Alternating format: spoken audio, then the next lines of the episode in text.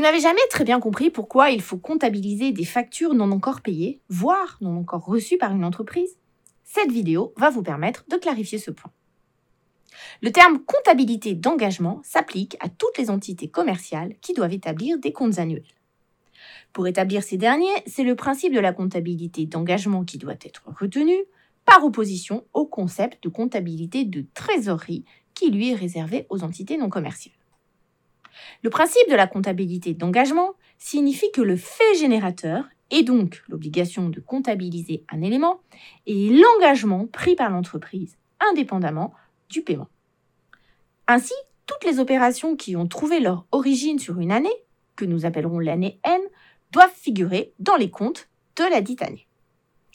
Si par exemple une société reçoit une facture en décembre, même si cette facture est payée en janvier de l'année suivante, la facture doit figurer dans les comptes de l'année N. On comptabilisera par ailleurs une dette à la fin de l'année N pour montrer que certaines factures reçues en N ne sont pas encore payées, mais que l'entreprise s'est engagée à les payer. Il en va de même pour les factures émises en N à des clients qui nous seront réglées l'année suivante. Ceci nous permet de bien comprendre la différence entre la trésorerie et le résultat.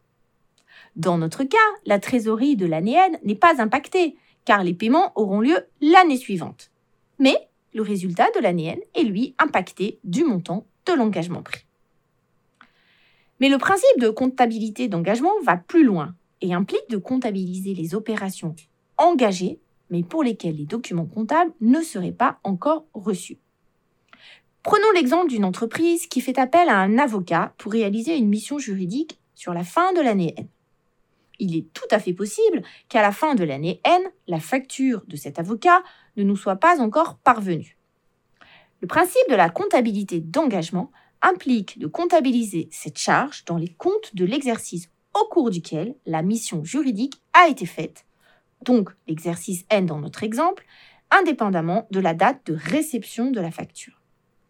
Ainsi, à la fin de l'année N, l'entreprise devra comptabiliser une charge pour le montant prévu et une dette pour la facture non encore reçue.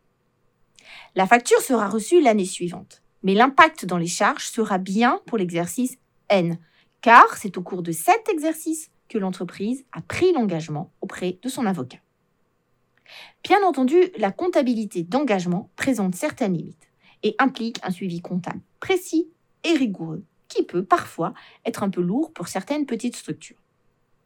On comprend la nécessité, lorsqu'on lit les comptes d'une société, de bien avoir à l'esprit qu'ils ont été établis en vertu du principe de comptabilité d'engagement pour les analyser correctement et pour bien comprendre que résultat et trésorerie sont deux notions différentes, notamment en raison de cette comptabilité d'engagement.